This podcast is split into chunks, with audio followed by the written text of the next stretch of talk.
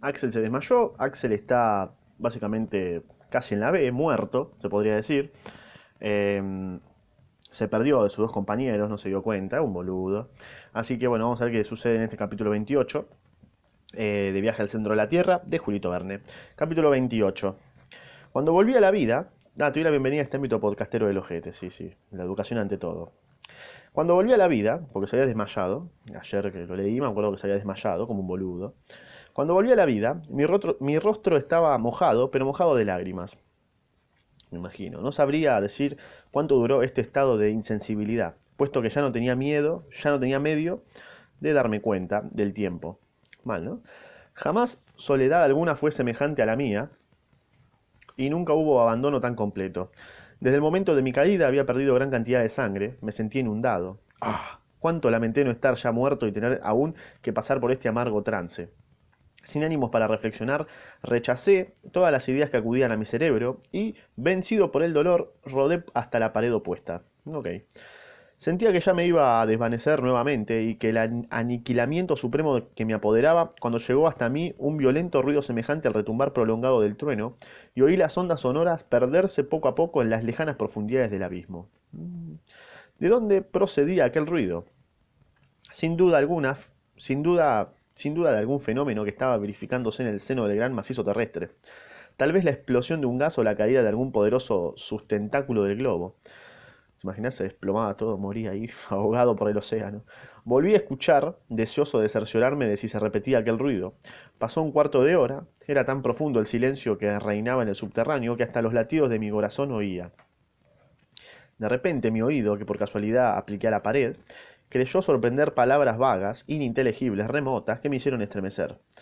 Es una alucinación, es una alucinación, pensé yo. Pero no, escuchando con mayor atención, oí realmente un murmullo de voces, aunque mi debilidad no me permitiese entender lo que me decía. Hablaban, sin embargo, no me cabía duda. Mira que los encuentra así de la nada porque sería lo más ilógico de la vida. Temí por un instante que las palabras de aquellos no fuesen las mismas mías, devueltas por el eco. ¿Habría yo gritado sin saberlo? Mm, mal, ¿no? Cerré con fuerza los labios y apliqué nuevamente a la pared del oído. Sí, no cabe duda. Hablan, hablan, murmuré. Avancé algunos pies más a lo largo de la pared y oí más distintamente. Llegué a oír palabras inciertas, incomprensibles, extrañas, que me decían boludo, que llegaban a mí como pronunciadas en voz baja, como cuchicheadas, por decirlo así. Oí repetir varias veces la voz forlorad con acento de dolor. ¿Cuál era su significado? No, ni idea. ¿Quién la pronunciaba? A ver qué significa forlorad. Vamos a buscar. Forlorad. forlorad. Significado. A ver qué mierda significa forlorad. Eh, pero traducímelo. Traducímelo. A ver. ¿Es sueca la palabra? Mirá, ya saben que es de este libro. Bueno, no sé. No me, no me pone el significado, nos vimos. Dice Forlorad con acento de dolor. ¿Cuál era su significado? ¿Quién la pronunciaba? Mi tío Hans, sin duda alguna. Pero evidentemente, si yo los oía, ellos también podrían oírme a mí. ¡Socorro! grité con todas mis energías. Bueno, voy a gritar socorro con todas mis energías. ¡Socorro! Escuché, esperé en la sombra una respuesta, un grito, un suspiro. Más nada logré oír. Transcurrieron algunos minutos. Todo un mundo de ideas había germinado en mi mente. Pensé que mi voz debilitada no podría llegar hasta mis compañeros. Porque son ellos, no hay duda, me decía. ¿Qué otros hombres habrían descendido a 30 leguas debajo de la superficie del globo? ¿Te imaginas que había una excursión, había un coso turístico? Y... me puso otra vez a escuchar. Al pasear, el, al pasear el oído a lo largo de la pared, hallé un punto matemático donde las voces parecían adquirir su máxima, su intensidad. La palabra forlorad volvió a sonar en mi oído, y oí después aquel fragor de trueno que me había secado, que me había sacado de mi aletargamiento. Nah, me dije, estas voces no se oyen a través de la pared. Su estructura, granítica, no me dejaría atravesar por la más fuerte detonación. Este ruido llega a lo largo de, mi, de la misma galería. Preciso es que exista en ella un efecto de acústica especial. Escuché nuevamente y lo que es esta, y lo que es esta vez. Oh, sí, esta vez oí mi nombre claramente pronunciado.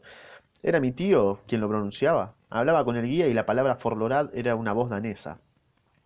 Entonces me lo expliqué todo. Para hacerme oír era preciso que hablase a lo largo de aquella pared que transmitiría mi voz como un hilo, como un hilo conduce la electricidad. ¿Por qué no gritas? Digo, ¿no? No había tiempo que perder. Si mis compañeros se alejaban algunos pasos, el fenómeno acústico quedaría destruido. Me aproximé pues a la pared y pronuncié estas palabras con la mayor claridad posible. Tío Lidenbrock. Y esperé presa de la mayor ansiedad. El sonido no se propaga con una rapidez excesiva. La densidad de las capas de aire aumenta su intensidad, pero no su velocidad de propagación. Transcurrieron algunos segundos, que me parecieron siglos, y al fin llegaron a mi oído estas palabras. Axel, Axel, ¿eres tú? Sí, sí, le respondí. Pobre hijo mío, ¿dónde estás? Perdido en la oscuridad, la pelotudo, más profunda. Bueno, ¿puedes ir a la lámpara? Y está apagada, ¿viste? ¿Y el arroyo? Y bueno, desapareció, qué sé yo. Pobre Axel, ármate de valor. Espérese usted un poco. Estoy completamente agotado y no me quedan fuerzas para articular las palabras. Mas no deje usted de hablarme. Valor, prosiguió mi tío. No hables, escúchame. Te hemos buscado subiendo y bajando la galería sin que hayamos podido dar contigo. Ah, Cuánto he llorado, hijo mío. Soy un maricón. Por fin, suponiendo que te encontrarías al lado del Hansbach, hemos, hemos remontado su curso disparando nuestros fusiles. En el momento actual, sí, por un defecto de acústica, nuestras voces pueden oírse, nuestras manos no pueden estrecharse. Pero no te desesperes, idiota, que ya, te, ya tenemos mucho adelantado con habernos puestos al habla.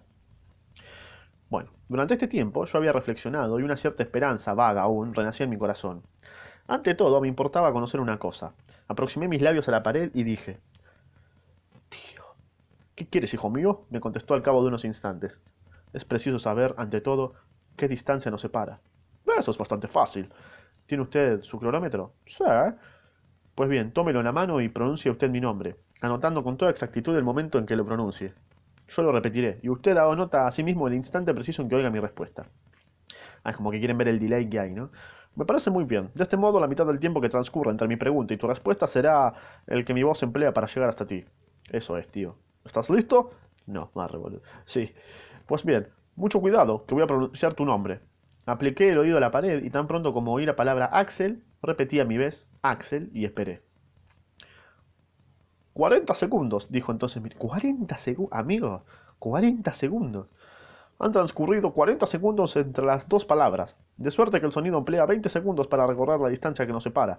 Calculando ahora a razón de 1020 pies por segundo, resultan 20.400 pies, o sea, legua y media y un octavo. ¿Legua y media? Murmuré, ¿qué es legua ¿Qué sería legua y media? ¿Cuánto sería legua y media? Bueno, a ver. ¿Por qué ponen todos en legua? La puta madre. A ver, legua y media en kilómetros. A ver. Legua y media. 16 kilómetros. A la mierda. 16 kilómetros. Amigo, ¿cómo hablas de 16 kilómetros? No es difícil salvar esa distancia, Axel. Pero debo marchar hacia arriba o hacia abajo. Boludo, hablaban desde, desde 16 kilómetros. Hacia abajo, voy a explicarte por qué. Hemos llegado a una espaciosa gruta a la cual van a dar gran número de galerías. La que has seguido tú no tiene más remedio que conducirte a ella, porque parece que todas estas fendas, todas estas fracturas del globo convergen hacia la inmensa caverna donde estamos. Levántate, pues, y emprende de nuevo el camino. Marcha, arrástrate si es preciso, deslízate por las pendientes rápidas, Con nuestros brazos te esperan para recibirte al final de tu viaje. En marcha, hijo mío, ten ánimo y confianza. Estas palabras me reanimaron. Adiós, tío, exclamé. Parto inmediatamente. En el momento en que abandone este sitio, nuestras voces dejarán de oírse. Adiós, pues. Hasta la vista, Axel. Hasta la vista. bueno, están a 16 kilómetros de distancia, separado por una pared. Increíble, no sé. Tales fueron las últimas palabras que oí.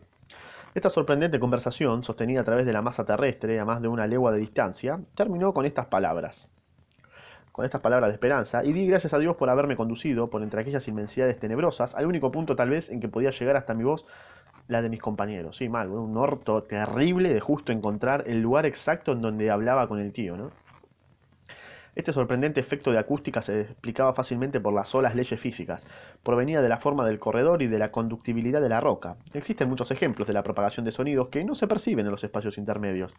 Recuerdo varios lugares donde ha sido observado este fenómeno, pudiendo citar entre otros la galería interior de la cúpula de la Catedral de San Pablo de Londres, no sé si lo conoces, seguramente que sí, y sobre todo en medio de estas maravillosas cavernas de Sicilia, de esas latomías situadas, situadas cerca de Siracusa, la más notable de las cuales es la denominada la oreja de Dionisio. Seguro sabías, estoy seguro, pero bueno, por las dudas te lo recalco. Todos estos recuerdos acudieron entonces a mi mente y vi con claridad que, supuesto que la voz de mi tío llegaba hasta mí, no existía ningún obstáculo entre ambos, siguiendo idéntico camino que el sonido, o sea, como que iban en paralelo los dos, ¿no? debía lógicamente llegar a lo mismo que él. Si antes no me faltaban las fuerzas. Ok. Pero entonces, ¿cómo entró ahí, boludo? Porque, a ver, si volvió hacia atrás y había una pared, ¿cómo llegó ahí? O sea, ¿cómo carajo te perdiste, amigo? Sos, un boludo. Me levanté pues y comencé más bien a arrastrarme que a andar. La pendiente era bastante rápida y me dejé resbalar por ella. Pero pronto la velocidad de mi descenso creció en proporción espantosa. Caía. Aquello simulaba más bien una caída y yo carecía de fuerzas para detenerme. Se moría de mierda. De repente el terreno faltó bajo mis pies. Arre, y me sentí caer, rebotando sobre las asperezas de una galería vertical de un verdadero pozo. Uh, mi cabeza chocó contra una roca aguda y perdí el conocimiento. Uh, F. F duro. Otra vez perdí el conocimiento. Antes porque tenía sed, ahora porque se hizo mierda contra una piedra. Bueno, ahí terminó. Pobre Axel, está todo cogido. Ahí terminó el capítulo 28. Eh, vamos a ver si seguramente pierde el conocimiento, porque si contó esto es porque obviamente está vivo. Así que bueno, anda a escuchar el capítulo 29, que vamos a ver a dónde llega, si se despierta, si se encuentra con el tío otra vez. Vaya a saber uno qué sucede.